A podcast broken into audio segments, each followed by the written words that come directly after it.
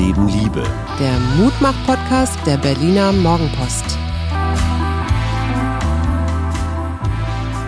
Hallo und herzlich willkommen. Hier sind wieder wir. Und mein Name ist Suse Schumacher. Ich bin Psychologin, Coachin, Gefährtin, Mutter, Mensch, und whatever. Und mir gegenüber sitzt mein zerzauselter. Äh, whatever. Ich, ich finde die Titelbezeichnung whatever, die trifft auch ganz gut auf mich zu. Ich bin Hajo Schumacher und freue mich, dass wir jetzt in der Woche Mut machen. Und mein Höhepunkt, der kommt aus der kommenden Woche. Da treffe ich nämlich Christian Drosten. Oho. Ja, jetzt du. Und deine letzten 48 Stunden, also mal abgesehen von dem Highlight, dass du wahrscheinlich erfahren hast, dass du Christian Drosten triffst. Ich war wahnsinnig konzentriert bei der Arbeit, weil ich tatsächlich, und da habe ich mir deine Ratschläge zu Herzen genommen, ich versuche die Drei-Tage-Woche.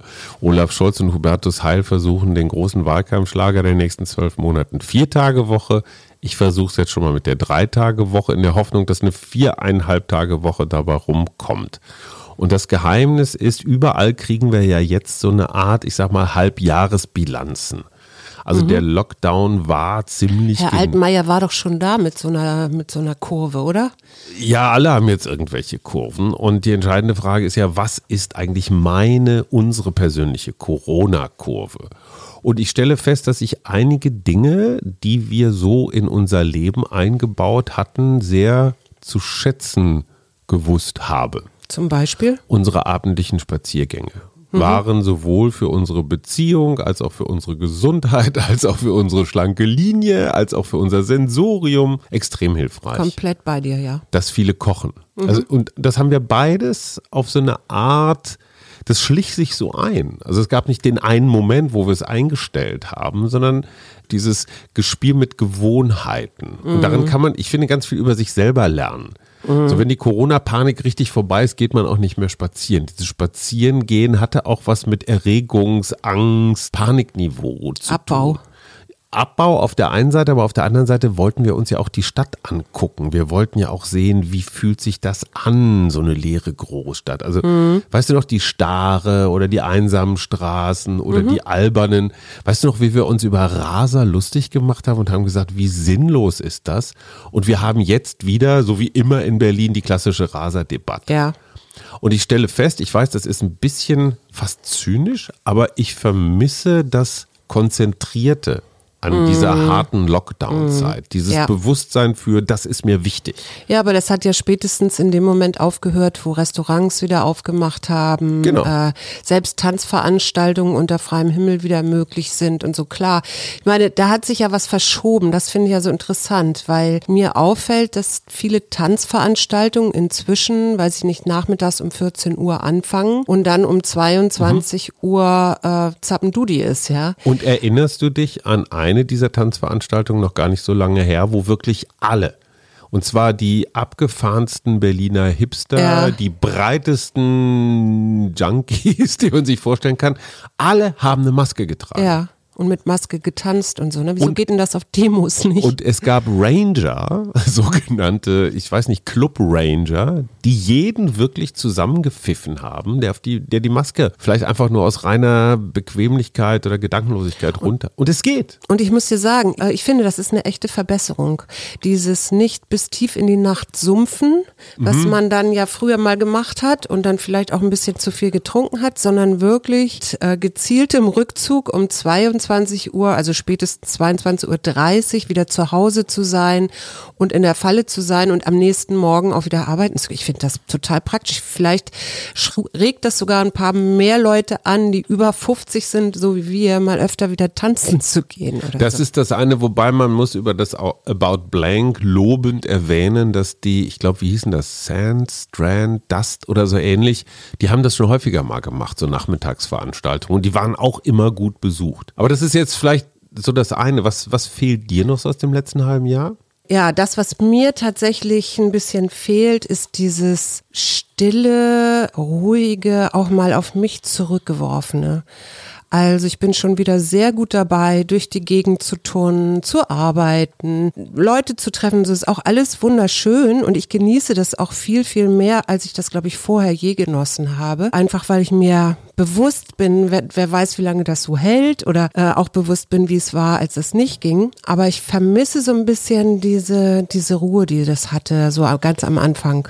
Und, und das ist für mich die entscheidende Information oder Aufgabe. Es gibt eine magische Linie. Ja. Diese magische Linie von wie viel packe ich in meinen Tag, auch in meine Freizeit, also nicht nur Job, wie viele Leute will ich, muss ich sehen, was muss ich alles erledigen, welchen Film, welche Serie, was, was, die Frage, wo ist es zu viel? Wo fängt es an, sowas wie eine Last zu werden? Obwohl es, wie du völlig zu Recht sagst, natürlich auch toll ist. Mhm. Und da sind wir wieder bei unserem Lieblingsthema Selbstfürsorge, aufpassen. Ja. Und ich kann und muss das nicht alles machen, was ich machen könnte. Ja. Sondern die große Kunst, Nein zu sagen. Und wenn man so ein Pflicht- und Disziplinfuzzi ist wie ich, kein schlechtes Gewissen zu haben, weil man was abgesagt, was verpasst oder was nicht gemacht hat. Weil man kann sowieso nicht alles das erledigen, machen, absolvieren, was man will. Mhm. Ich habe dir heute, um mal was ganz Neues zu machen, eine Schriftstellerin wieder mitgebracht. G. Lese dir, ja, mit dem Anfangsbuchstaben G. Ähm, ich lese dir jetzt ein bisschen daraus vor und nachher vielleicht noch ein bisschen. Mhm. Es war nicht zum ersten Mal. Er war nicht zum ersten Mal mit auf einer Jagd, aber zum ersten Mal mit seiner eigenen Waffe. Zu seinem zwölften Geburtstag hatte sein Vater ihm ein Kipplaufbüchse geschenkt eine SKL 98 von Sabatti. Trocken stehender Direktabzug, Handspannung mit Zielfernrohr. Mhm. Also Goethe war es nicht. Oh, nö, Goethe war es nicht. Aber der fängt mit G an, womit ich schon mal den eine, ersten. Eine Punkt Sie ist es. ist kein, Ach, eine Sie. Okay. Kein R. Ähm, ich habe noch, also du kannst ja jetzt mal drüber nachdenken. Ich habe noch ein magisches Datum. Ich mhm. sage so ein bisschen zurückliegend 22. August. Magisches Datum, 22. August? Mhm. Irgendwas mit Gestirn, Sommer, Sonne, Mondfinsternis? Könnte man meinen, aber ist tatsächlich ausgerechnet vom Potsdamer Institut für Klimaforschung. Mhm. Am Samstag, den 22. August, haben wir weltweit alle erneuerbaren Ressourcen auf der Erde für 2020 aufgebraucht. Moment, wir sind im acht, wir sind fast am Ende des achten Monats. Also wenn wir mal ganz großzügig sind, dann sagen wir zwei Drittel des Jahres, acht von zwölf Monaten. Neunten Monats, ne? Wir haben September. Schon klar, nee, ich meine jetzt der 22. August. Ja. Ja, das sind acht Monate großzügig gerechnet. Ja. Das heißt aber, wir leben vier Monate lang über unsere Verhältnisse. Ja. Also aus dem und wir Vorrat. sind und wir sind durch Corona sogar drei Wochen weiter als noch 2019. Okay, aber was lernen wir daraus? Und das ist auch so eine Corona-Erkenntnis. Dieses, wir müssen jetzt ganz schnell Anschluss finden an die Wirtschaftskraft von früher und wir müssen wieder, ich meine, es ist doch echt absurd. Auf der einen Seite sagen wir, die Autoindustrie ist unsere Schlüsselindustrie und da hängen alle möglichen Arbeitsplätze dran und die mhm. müssen wir erhalten. Und die Autoindustrie klagt, dass sie ihre Dinger nicht los mhm. wird. Finde den Fehler. Ja. Das ist eine Logik, die ist nicht zu Ende gedacht, weil mhm. wir zu viel Zeug verbrauchen. Ja. Die Leute müssen nicht alle zwei Jahre ein neues Auto kaufen. Auf der anderen Seite treten wir uns damit aber selber in den Hintern. Ja. So, genau. wie kriegen wir dieses Problem gelöst? Ja, also wie gesagt, wir erleben bis Ende Dezember auf Pump in diesem Jahr noch. Mhm. Ich fand ganz interessant, wie die das berechnen. Und zwar, sie, sie führen das zurück auf den Rückgang des Holzverbrauchs und vor allen Dingen der CO2-Emissionen. Ne? Mhm. Ne? Und letzteres ähm, liegt normalerweise für den ökologischen Fußabdruck der Menschheit bei 57 Prozent. Also ist definitiv das Größere. Ähm, die berechnen das so, also die biologischen Kapazitäten, die die Erde hat, um Ressourcen aufzubauen sowie Müll und Emissionen aufzunehmen und wieder abzubauen versus nöt der nötige Bedarf an Wäldern, Flächen, Wasser, Ackerland und Fischgründe für uns Menschen.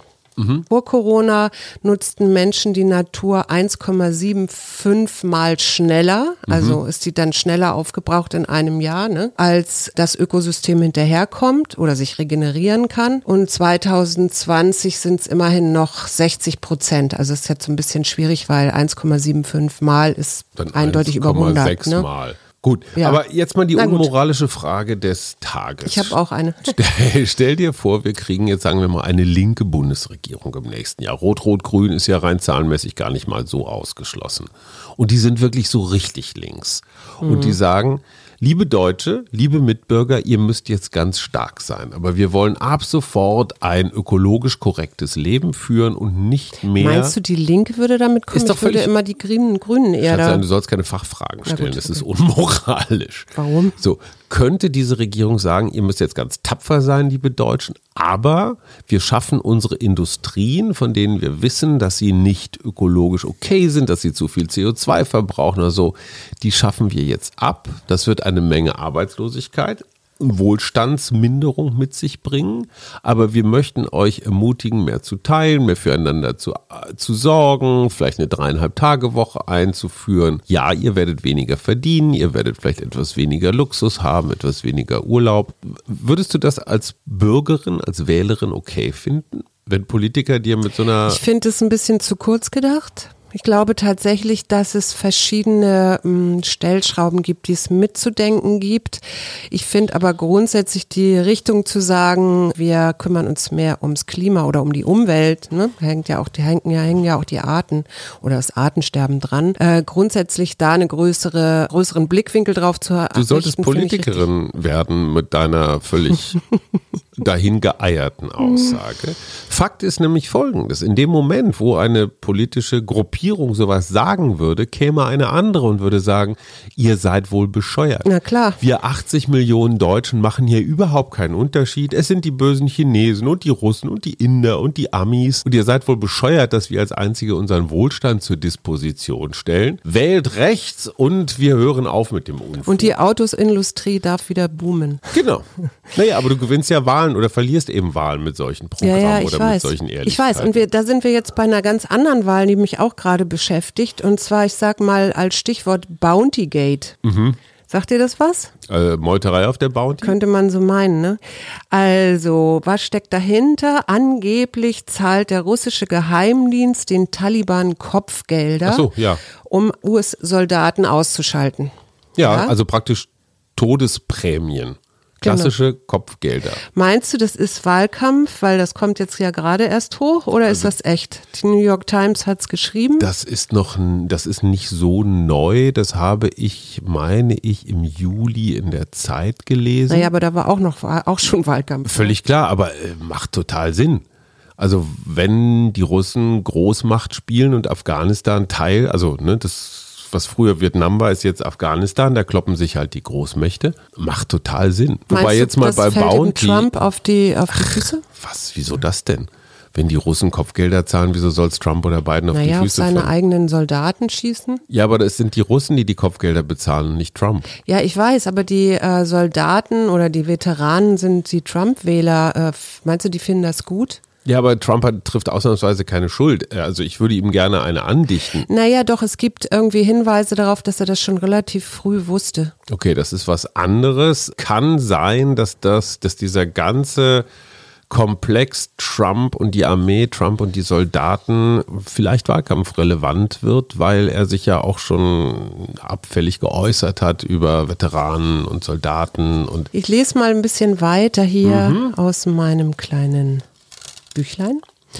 Vorgestern Nachmittag ist der für sein soziales Engagement bekannte Anwalt Michael A. in seiner Kanzlei erschossen worden. Ein Sprecher der Kriminalpolizei bestätigte am frühen Abend, dass der Sohn des Ermordeten als Verdächtiger befragt, bisher aber noch nicht in Untersuchungshaft genommen worden sei. Der dringende Tatverdacht fehle und die Tatwaffe sei auch nicht gefunden worden. Ist das Elisabeth George, die man auch Elizabeth George nennen könnte? Eine Krimi-Autorin? Es ist eine Krimi-Autorin, aber nicht jene, die du eben genannt hast. Mhm. Okay. Ich habe noch was, ich habe nämlich auch eine Frage. Stell dir mal vor, aus deinem nächsten Umfeld, also meinetwegen könnte ich auch sein, ich hätte plötzlich so Symptome, äh, was weiß ich, Schnupfen, kratzenden Hals und so weiter. Ähm, oder vielleicht bin ich zu nah dran. Also vielleicht ist es jemand, der dir nahe ist, aber den du jetzt nicht permanent siehst. Und der würde jetzt zum Arzt gehen, würde sich auf Corona testen lassen und das Testergebnis käme erst morgen Abend. Du hast ihn aber in den letzten Tagen irgendwie mal getroffen. Vielleicht nicht lange, aber ihn zumindest warst du bei ihm in der Wohnung kurz oder so. Ich könnte mich angesteckt haben. Was, wie würdest du dich dann verhalten? Wie würde ich mich dann verhalten? Also ich glaube, das Entscheidende ist, dass man dem oder derjenigen nicht das Gefühl gibt, du bist schuld.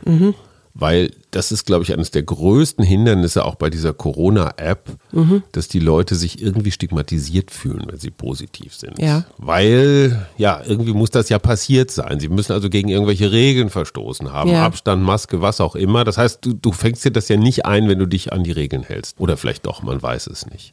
Ja. Ich glaube, das Wichtigste ist, diesen Menschen vielleicht jetzt nicht ganz konkret, aber doch emotional in den Arm zu nehmen und zu sagen, wir schaffen das. Ja. Wenn du dich jetzt infiziert hast und du hast mich infiziert, ja, shit happens. Also ich würde es demjenigen nicht zum Vorwurf machen und ich würde versuchen, so Aber würdest du dich dann auch sofort in Quarantäne begeben? ich denke schon. Mhm. Wieso? Ja, ich habe ich hab mich damit tatsächlich ein bisschen beschäftigt. Ich frage jetzt einfach mal auch aus eigenem Aus- Interesse, Schatz, warum fragst du? Weil es einen weiteren Fall, einen Fall in unserem Bekanntenkreis gibt. Oh. Okay, das lassen wir mal lieber. Das veröffentlichen wir dann Na, ich, später. ich habe mich dann gefragt, es gibt ja diese Debatte und ich hatte das bis dato nicht verstanden, wieso statt 14 Tage Quarantäne, Quarantäne plötzlich nur noch fünf Tage, ne? Und das ist ja auch was von deinem. Freund Herr Drosten, ne? Also Herr Spahn sagt das ja auch, aber ähm, und da habe ich mich also schlau gemacht. Die Inkubationszeit, das ist also der Moment, wo du quasi diese, diesen Virus bekommst oder ne, aufnimmst, bis zu dem Moment, wo du ansteckend bist, dauert fünf Tage. Die Symptome, die sich dann aber entzeigen, die entwickeln sich innerhalb äh, von zehn Tagen, zehn bis 14 Tagen. Das heißt, ich kann Symptome haben, bin aber nicht mehr ansteckend. Ja, und es kann auch sein, dass du ansteckend bist, aber noch überhaupt gar keine Symptome hast. Das ist ja das, das ist ja das Problem bei Corona. Und das ist mit fünf Tagen jetzt safe, das ist relativ safe, ja. dass wir dann. Also das gibt das, da- das kannst du finden auf einer Broschüre des Robert Koch Instituts. ich bin jetzt ein bisschen irritiert über diese Frage, Schatzilein, weil ich habe den Eindruck, es ist ernst. So ernst noch nicht, das werden wir ja morgen Abend wissen. Okay, wir halten euch auf dem Laufenden. Ganz kurze Anmerkung, nur durch das Hören eines Podcasts kann man sich nicht infizieren.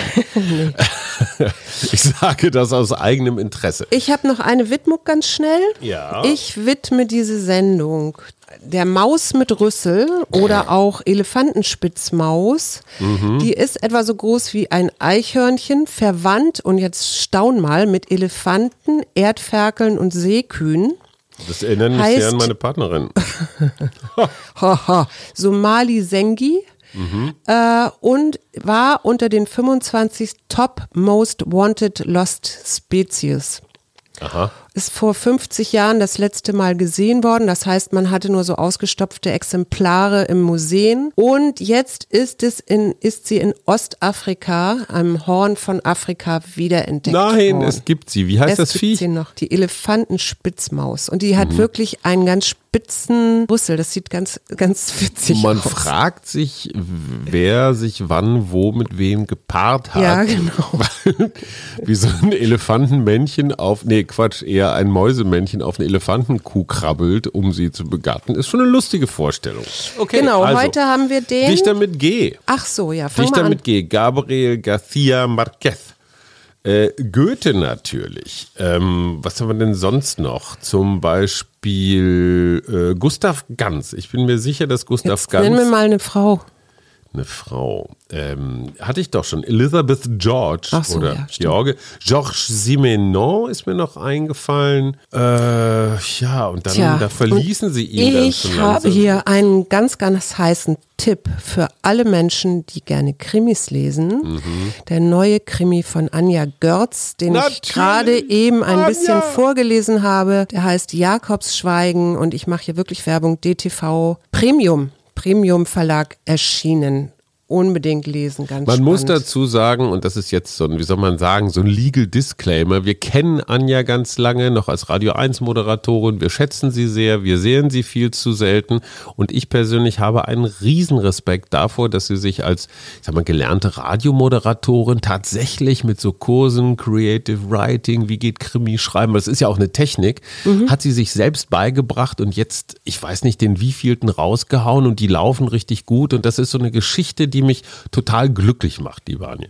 Ja, mich auch. So Ralf Giordano ist mir noch eingefallen. Super. Und ich habe äh, jetzt heute keine Engelskarte gezogen, Ich sondern aber. hier wieder aus diesem wunderbaren Buch Worte der Weisheit. Das steht für den 9. September.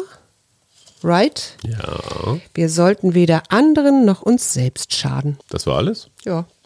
Reinhard Götz ist mir noch eingefallen. Immerhin in Klagenfurt mal die Stirn aufgeschnitten. Und da mit- gibt's auch noch eine Stalking-Geschichte rund um seine Schwester. Aber das erzähle ich jetzt nicht mehr. Das kann, könnte man in meinem Buch lesen. So, und als Engelskarte habe ich gezogen Entzücken. Worüber möchtest du dich für den Rest der Woche entzücken?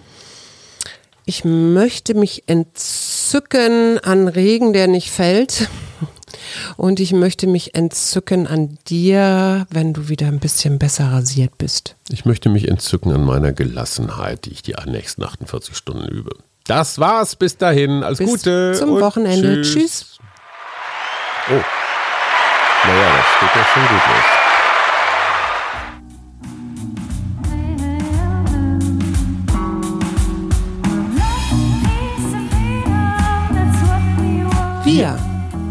Arbeit, Leben, Liebe. der Mutmach-Podcast der Berliner Morgenpost.